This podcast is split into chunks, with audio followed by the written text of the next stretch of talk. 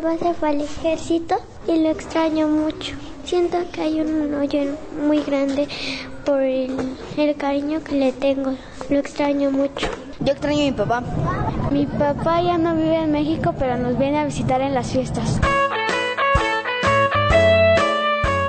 Hola amigos, soy Nicolás y estamos aquí debajo de mi cama, donde nos gusta hablar de todo para entender mejor lo que sucede a nuestro alrededor. Hoy hablaremos acerca de los papás y mamás que se tienen que ir de la casa a trabajar a otros lados. Algunos cerca, como por ejemplo a otras ciudades, o quizá a campos de cultivo en estados como Sinaloa, Sonora, Morelos o Veracruz, aquí en nuestro propio país. Pero otros muy, muy lejos, como Estados Unidos o Canadá, donde hablan otros idiomas y son extranjeros, pero donde encuentran trabajo para sostener a sus familias, porque a veces no encuentran forma de ganar dinero en la ciudad o población donde vive su familia. ¡Un calcetín solitario! Ay, un suspiro enamorado. ¡Un juguete perdido! ¡Ay! ¡Un monstruo despistado! Una cartita que nunca entregué.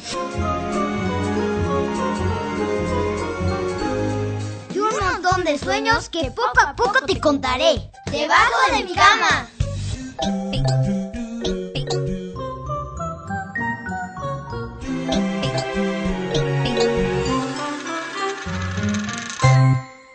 Muchos papás y mamás tienen que salir a buscar trabajo. Y eso produce una separación en las familias. ¿Toda tu familia vive junta en la misma casa? ¿Por qué? Cuéntanos.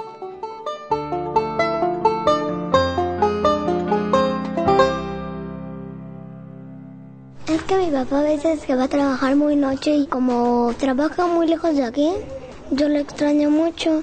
Cuando viene, no viene muchas veces cada fin de semana. O a veces cuando viene me lleva a un parque o al cine para disfrutar conmigo el día.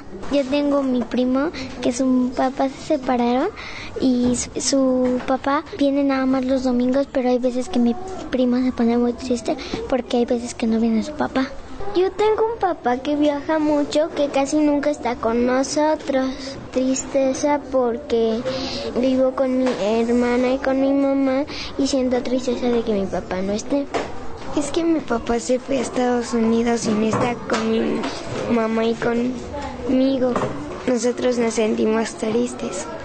Yo tengo mi mamá y mi papá, pero mi mamá y mi papá se pelean mucho. Entonces mi papá, como trabaja en su pastelería, se va a vivir con sus papás, pero yo lo voy a visitar de vez en cuando. Me da alegría que tengo mis dos papás, pero me da tristeza que no vivan juntos, como una familia. Porque mi papá vive muy lejos. Debajo de mi cama, debajo de mi cama puedo, puedo estar. Generalmente es el papá quien se va a buscar una manera de ganarse la vida. Pero puede ocurrir también que sea la mamá la que se tiene que ir. Es una situación difícil para toda la familia. Y a los niños les cuesta trabajo entender por qué no hay trabajo. ¿Qué palabra, verdad? Trabajo. Quiere decir tantas cosas, pero la principal es que ese esfuerzo produce un beneficio, o sea, dinero, que sirve para comprar las cosas que necesita una familia, como por ejemplo frutas, verduras, carne, huevos, ropa, zapatos, guaraches, tenis y una que otra golosina. O para pagar la luz, el teléfono, los camiones o comprar una casa. Por eso, los adultos necesitan trabajar. Pero actualmente hay problemas para que todas las personas que pueden y quieren trabajar consigan un empleo. Las razones de esto no siempre son fáciles de entender, pero sí podemos hablar de lo que sienten los niños y las niñas cuyas familias están en esta situación. Si yo le escribiera una carta a mi papá, le diría que lo extraño mucho, que volviera porque lo quiero mucho y que espero que esté bien. Yo pues, le pongo una carta a mi papá, eh, lo quiere decir que lo quiero mucho y que lo extraño mucho, que le extrañamos que vuelva pronto y que y que no nos deje ya jamás. Debajo de mi cama, debajo de mi cama puedo, puedo estar. Es verdad que tener trabajo es bueno, porque de esa manera se pueden cubrir las necesidades de la familia. Para los padres es importante ver que la familia esté bien. Y para los niños es bueno no estar preocupados de si va a haber comida ese día en la mesa o otras cosas. Para que eso ocurra, muchos padres tienen que ir a buscar una manera de ganar dinero lejos de casa. Esta es la explicación. A los niños y a las niñas como tú, les duele no poder estar juntos y platicar todo lo que pasa durante la semana en la escuela con los amigos y compartir momentos agradables con el padre o la madre que está lejos. Cuando uno extraña a alguien, es como si el corazón se arrugara y duele un poco. A veces duele mucho. Eso me lo dijo mi tía grande, la de Veracruz. ¿Se acuerdan que les conté que así le dicen sus hijos? Bueno, pues mi tía grande dice que cuando murió su esposo, sintió que su corazón se arrugó como si fuera una botella de aceite al sol. Dice también que se pasó mucho tiempo planchándolo y planchándolo hasta que logró extrañar sin que le doliera tanto. Y aunque es diferente, cuando un papá o una mamá está lejos, también se siente como una ausencia que durara para siempre. ¿Qué podemos hacer? Hablar. Como dice mi madrina Aco, la de Chiapas. Habla y saca todo lo que traes en el corazón. Busquen a alguien que pueda escucharlos. Cuando uno comparte lo que siente, se produce un alivio, aunque la tristeza no desaparezca. Pero al menos no nos sentimos tan solos. Y además, puede ser que entendamos un poco mejor lo que pasa en la familia. Quizá te sorprendas al conocer cómo se sienten los demás en tu casa. O quizá puedes hacer un dibujo para tu papá o tu mamá que están lejos, donde puedas representar cómo te sientes. La cosa es no quedarse con la tristeza adentro sin poder expresarla. ¿Qué le escribirías a tu papá o a tu mamá si vivieran lejos de ti? Que lo extrañamos mucho y que venga pronto, que no le pase nada. Que ya regrese con nosotros y que si tiene un problema con nuestra mamá, que, que ya no peleen. Que lo amamos y que se cuide. Lo quiero mucho. Que lo quiero que espero que vuelva pronto. Y pues le diría que lo mucho y que pues regresara pronto. Le diría que le extraña que venga más diario por mí y que vayamos a más lugares juntos.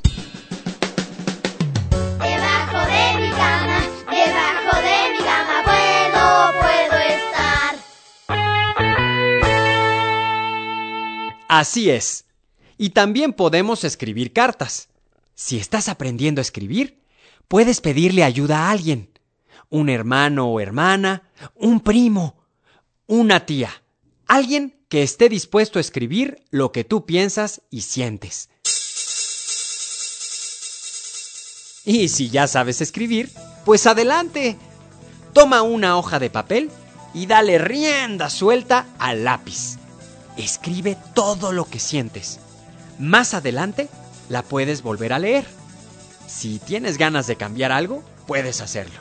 Eso lo comento porque cuando escribimos también sentimos alivio y algunos nudos del corazón se aflojan.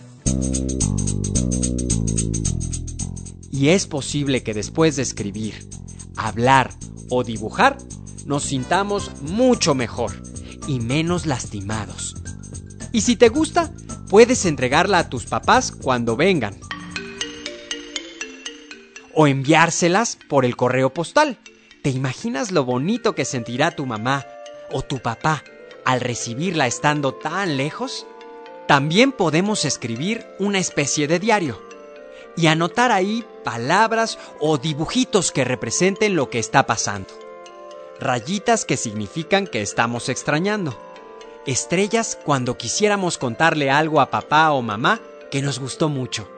O lo que se te ocurra, lo que te sirva a ti para observar cómo te sientes. Lo bueno de escribir un diario es que luego nos permite comprendernos mejor a nosotros mismos. Sí, yo tenía un diario. Eso es lo que estaban pensando, ¿no? Pues sí. Y en mi diario anotaba lo que me pasaba cuando mis papás se separaron. Y me sirve de recordatorio, porque puedo ver cómo las cosas se vuelven más fáciles aun cuando parece que es una tristeza que no se va a quitar nunca. ¿Qué haces tú cuando extrañas a tu papá o mamá?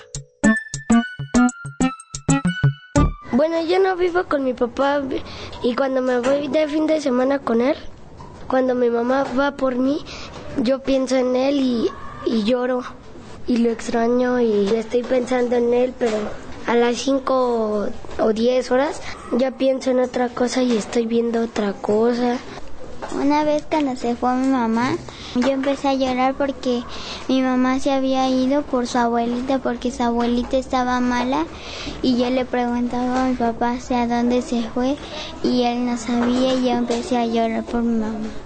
Yo lloro cuando se va mi mamá o a veces cuando me quedo dormido, cuando voy a buscarla ya no está. Cuando se va nuestro papá y nos da lástima y pensamos cosas feas. Yo lo extraño mucho cuando, cuando él se va de mi casa este, a trabajar y pienso muchas cosas de él y que no le pase nada. Pienso en otra cosa, que va a llegar a mi casa pronto.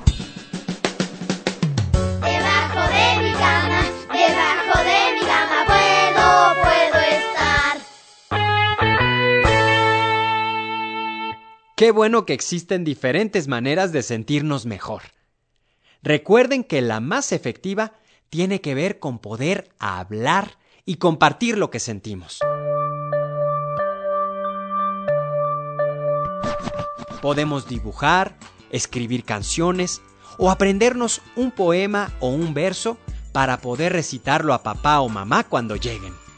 Es decir, podemos tratar con cariño a la persona que no está presente y guardarle todas esas cosas bonitas para cuando lo vuelvas a ver. Aquí, debajo de mi cama, tengo... A ver. Aquí está mi diario. No. Esta es la letra de una canción que le hice a Sol, mi novia. Antes de que fuera mi novia, claro. Esto es una carta que le escribí a mi mamá un día que me enojé con ella y luego me sentí mal. A ver. Ah, aquí está. El cuaderno donde escribí cuando no podía entender por qué mis padres se habían separado. Mm, y aquí aparecen unos libros, claro, los libros que recomendaremos el día de hoy.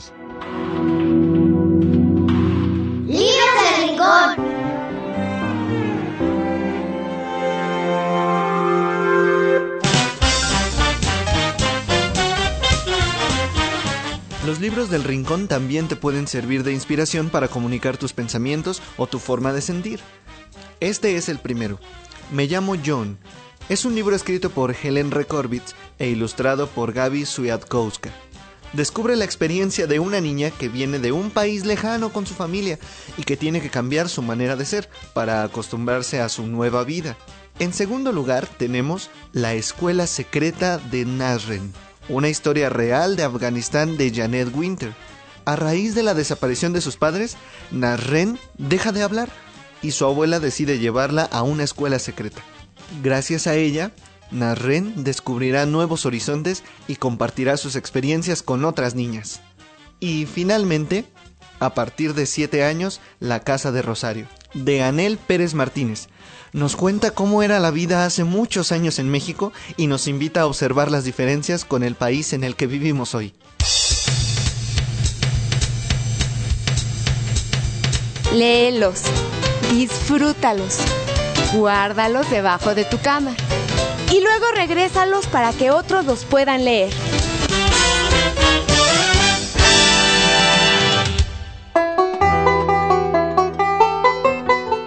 Nos escuchamos pronto, aquí, debajo de mi cama.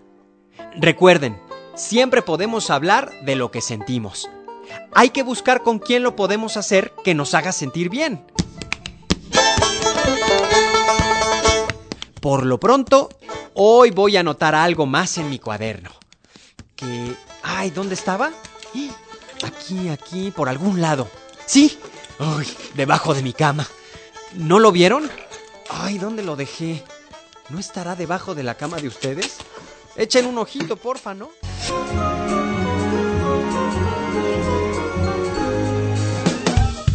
Idea original de la serie y coordinación general. Alfonso Herrera Peña. Asesoría pedagógica. María Eugenia Luna Elisa Raraz. Coordinación de proyecto. Carlos Herrera Román y Germán García Guerrero. Miguel Conde como Nicolás. Voces. Michelle Ordóñez y Fernando Sánchez. Y niñas y niños de escuelas preescolares y primarias. Asistente de producción. Antonio Calderón. Reportero. Juan Ramírez. Mezcla y controles de audio. Antonio Fernández. Guión. Monique Cepeda. Música original. Rosina Serrano. Producción y ambientación. Lourdes Mugenburg. Derechos registrados. Secretaría de Educación Pública 2011.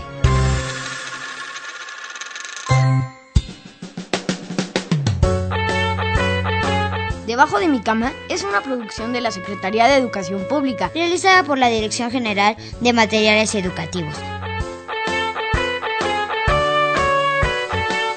Y Radio Educación.